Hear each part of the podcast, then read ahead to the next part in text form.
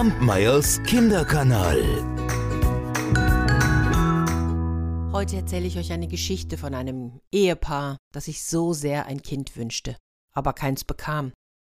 Und eines Tages, da saßen sie am Tisch, und die Frau sagte, ach, wenn wir doch wenigstens, wenigstens ein kleines Igelchen als Kind bekommen hätten.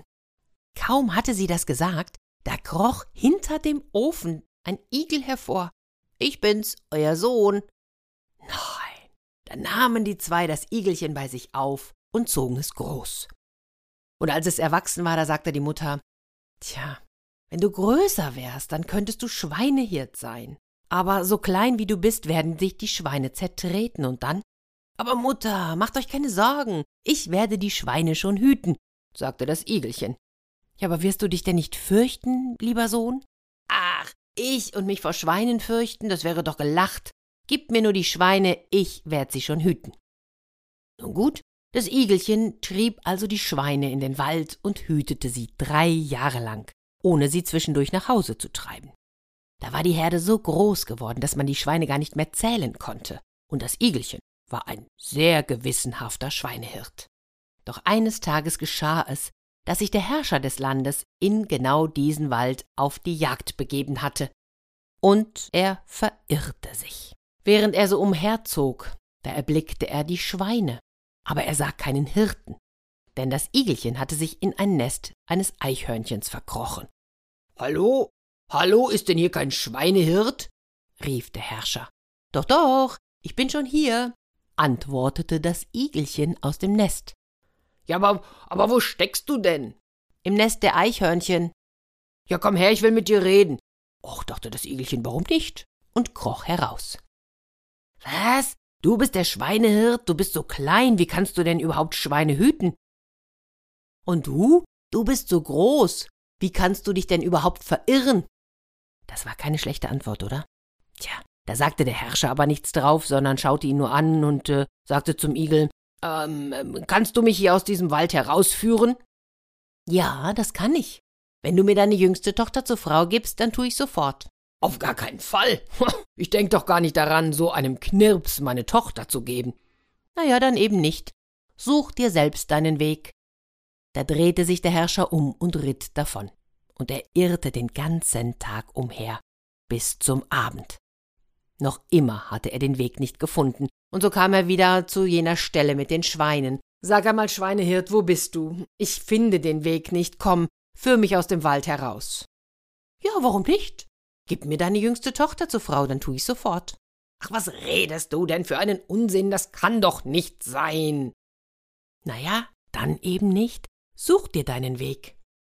Und wieder ritt der Herrscher und ritt im großen Bogen. Aber es dauerte nicht lang, da war er wieder da. Nun, was ist, Igel? Wirst du mich aus dem Wald geleiten? Na ja, wenn du mir deine jüngste Tochter zur Frau gibst, will ich's wohl tun. Was soll ich machen? Was soll ich machen? Nun gut, einverstanden, sagte der Herrscher. Aha, also das heißt, du versprichst mir deine jüngste Tochter zur Frau? Der Igel wollte ganz sicher gehen, hm?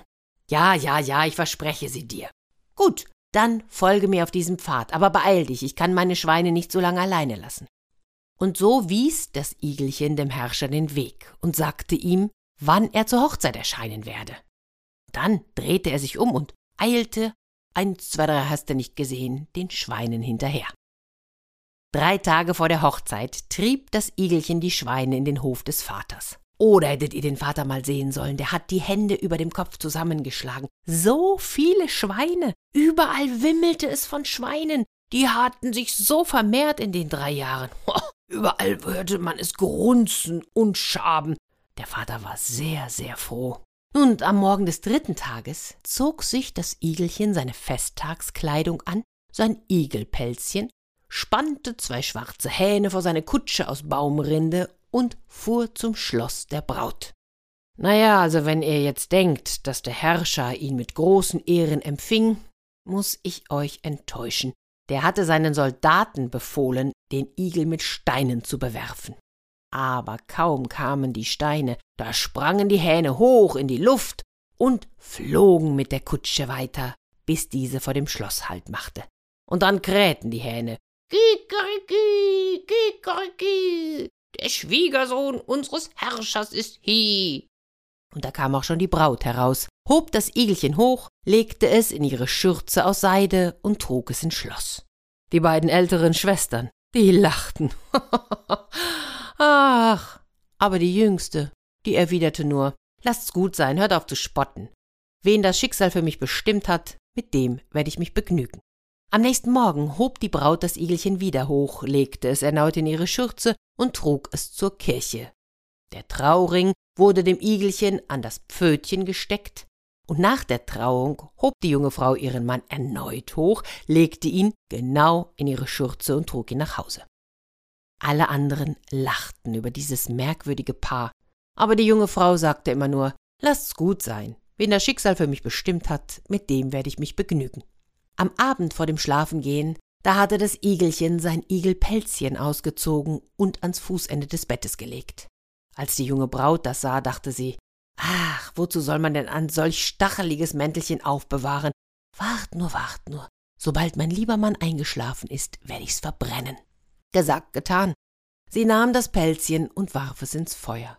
Aber kaum war das Mäntelchen verbrannt, da wurde der junge Igel schwer krank. Da weinte die Braut und entschuldigte sich, aber das Igelchen klagte nicht über die Schmerzen, sondern beruhigte seine Frau. Ich weiß sehr wohl, dass du das nicht aus Bosheit getan hast, aber hättest du dich doch vorher mit mir besprochen. Siehst du, wenn du das Pelzmäntelchen nicht verbrannt hättest, dann wäre ich nach zwei Wochen sowieso erlöst gewesen. Aber wenn es mir jetzt gelingt, die Krankheit zu überstehen, dann wirst du ein Wunder erleben und statt Tränen zu vergießen, wirst du fröhlich sein. Aber die zwei Wochen, die waren wirklich hart. Dem Igelchen erging's nicht gut, doch es ertrug die Schmerzen geduldig. Am letzten Tag, da plagte es die Krankheit nochmal besonders schwer. Kaum war die Sonne untergegangen, da sprang das Igelchen auch schon aus dem Bett, putzte sich dreimal die Nase und stand plötzlich als stattlicher Prinz vor seiner Frau. Das könnt ihr euch vorstellen, mit einem Mal war der Vater der jungen Braut sehr glücklich und zufrieden. Und er gab dem Schwiegersohn die Herrschaft über sein Reich.